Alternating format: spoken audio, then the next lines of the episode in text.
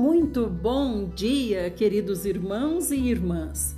Hoje é dia 22 de novembro de 2022, terça-feira, terceiro dia da nossa semana. E hoje nós começamos com o Salmo 119, a partir do verso 17, a excelência da palavra de Deus. Em tua misericórdia, acolhe teu servo, para que eu viva e obedeça a tua palavra. Abre meus olhos para que veja as maravilhas que resultam da tua lei. Sou um peregrino sobre a terra. Não ocultes de mim teus mandamentos. Minha alma se consome desejando as tuas ordenanças para cada instante. Ameaçaste os soberbos, os malditos que de teus mandamentos se desviam. Livra-me da afronta e do desprezo, pois obedeço às tuas orientações. Mesmo que os príncipes se assentem para conspirar contra mim, ainda assim o teu servo refletirá sobre os teus decretos. Tuas ordenanças fazem as minhas delícias, são minhas conselheiras. Minha alma está abatida até o pó, reanima-me segundo tua palavra. A ti relatei todas as minhas atitudes e tu me respondeste. Ensina-me teus decretos. Faze-me discernir o caminho de teus mandamentos e meditarei em tuas maravilhas. Minha alma se consome na tristeza, reergue-me segundo a tua palavra. Afasta-me do caminho enganoso e favorece-me com tua lei. Escolhi o caminho da felicidade, coloquei diante de mim as tuas decisões. Mantenho-me apegado às tuas ordenanças. Senhor, não me deixes passar vergonha. Corro pelo caminho de teus mandamentos, pois me alargas o coração. Provérbios 28, do 8 ao 10. Quem aumenta seus bens por meio de juros escorchantes, ajunta para alguma outra pessoa que será bondosa para com os necessitados. O que desvia o ouvido para não ouvir a lei, até mesmo sua oração se torna abominável. Quem engana um homem honesto e o induz a praticar o mal, cairá em sua própria armadilha. Entretanto, quem é justo será grandemente recompensado. Ezequiel, a partir do 44, novo ministério da Casa de Deus. Logo depois, aquele homem me trouxe de volta para o portão externo do santuário que dava para o oriente, no lado leste da área do templo, mas o portão estava trancado. Então Yahvé orientou-me, dizendo assim: Esta porta deve permanecer fechada, não deverá ser aberta. Ninguém poderá entrar por ela. Deve continuar trancada porque o Senhor, o eterno Deus de Israel, entrou por ela.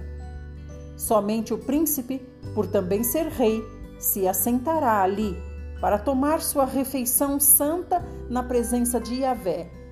Ele entrará pelo pórtico da entrada e sairá pelo mesmo caminho.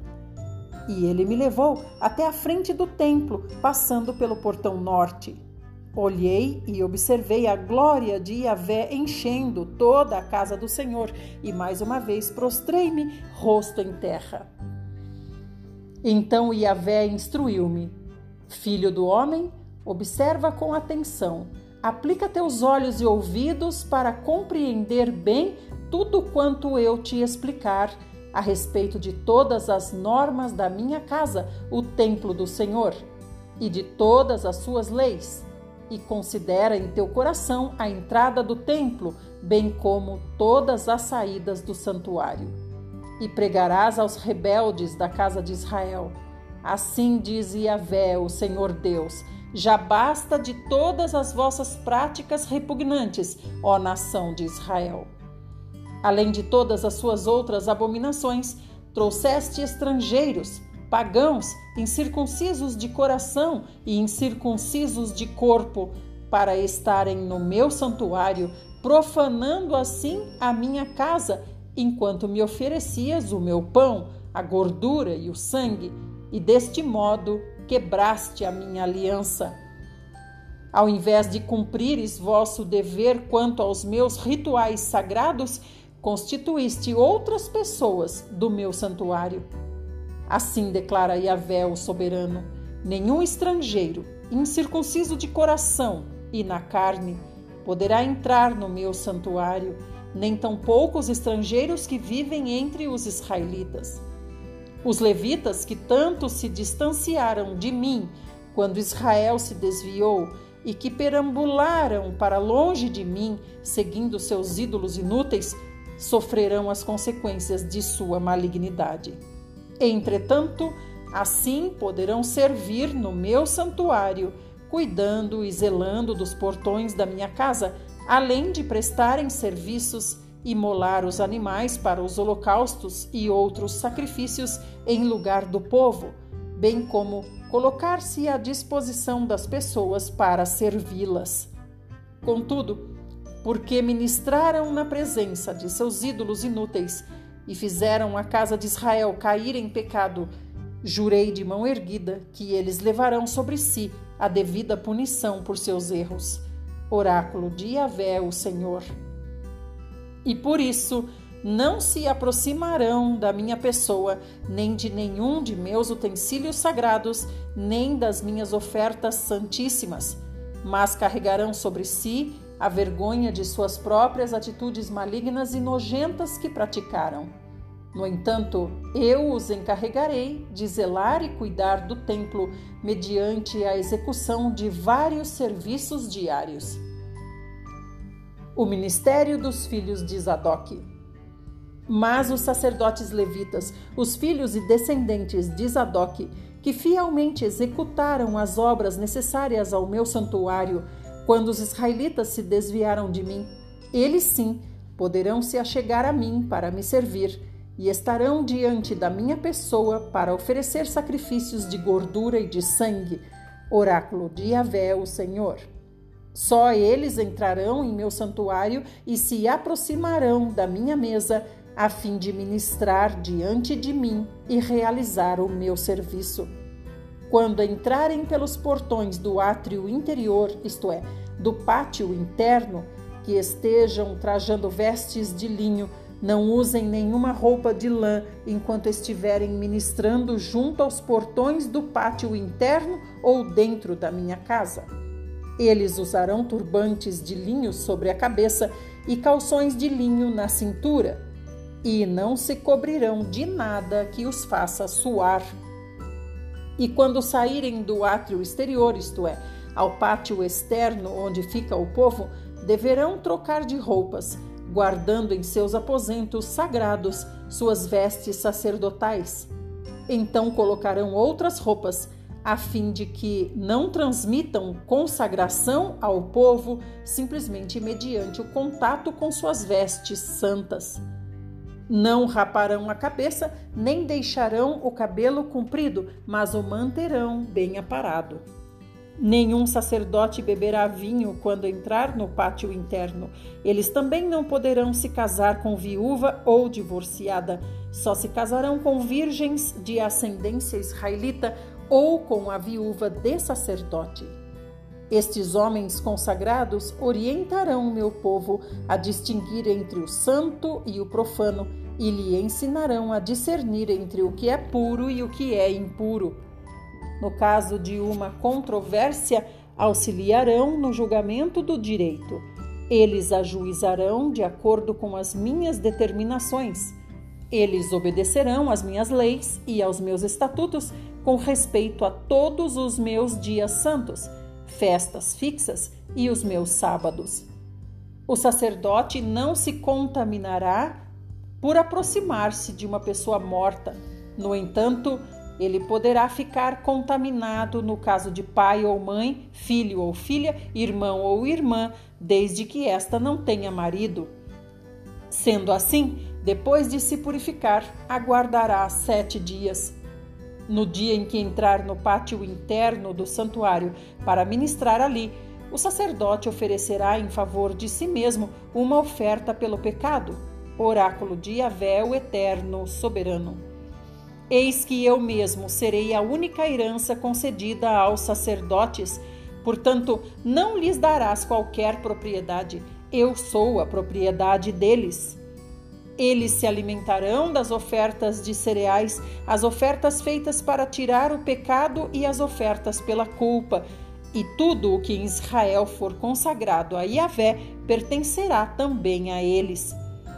O melhor de todos os primeiros frutos e de todas as contribuições que ofertares será de propriedade dos sacerdotes. Darás, pois, a eles a primeira porção da tua refeição de massas e cereais moídos, a fim de que haja bênçãos sobre as vossas casas. Os sacerdotes não comerão a carne de aves despedaçados, aves ou de animais encontrados mortos ou despedaçados por outros animais silvestres. Quando, pois, repartires a terra como herança por meio de sortes, dedicarás uma parte, uma oferta a Yahvé, o Senhor, uma porção da terra, como distrito sagrado, com 25 mil côvados longos, isto é, 12 quilômetros e meio de comprimento e 10 quilômetros de largura. Toda essa área será santa. Dessa porção de terra, o santuário ocupará uma área quadrada, equivalente a 250 metros de cada lado, e terá em redor um espaço livre de 25 metros. Na, na área santificada, separarás um lote com 12 quilômetros e meio de comprimento e 5 quilômetros de largura. Neste espaço se estabelecerá o santuário, o lugar santo, o templo. Essa é a porção sagrada da terra para os sacerdotes, ministros do santuário, que podem se aproximar da pessoa de Yahvé, o Senhor, a fim de servi-lo. Este também será o lugar para as suas moradias, bem como um lugar santo para a minha casa. De igual modo, os levitas, zeladores e ministros do templo, receberão uma área de 12 quilômetros e meio de comprimento e 5 quilômetros de largura. Esta, pois, será a propriedade deles para ali viverem. Para a propriedade da cidade darás uma área de dois quilômetros e meio de largura e doze quilômetros e meio de comprimento, adjacente à porção sagrada. Ela pertencerá a toda a casa de Israel. Mas o príncipe terá sua parte nos dois lados da área santa e da propriedade da cidade, em frente da área santa e em frente da propriedade da cidade, tanto ao lado ocidental a oeste até o mar Mediterrâneo, como do lado a leste até a divisa oriental. De leste a oeste, a parte do rei terá o mesmo comprimento de uma das áreas das tribos de Israel. Esta, pois, será a porção que o rei terá na terra de Israel, e os meus príncipes nunca mais oprimirão o meu povo, mas permitirão que a nação de Israel distribua suas terras de acordo com os direitos de suas tribos. Até aqui. Amanhã nós vamos ver os deveres dos príncipes de Israel. Vamos para o próximo áudio com a porção do Novo Testamento. Hoje vamos começar primeira carta de Pedro.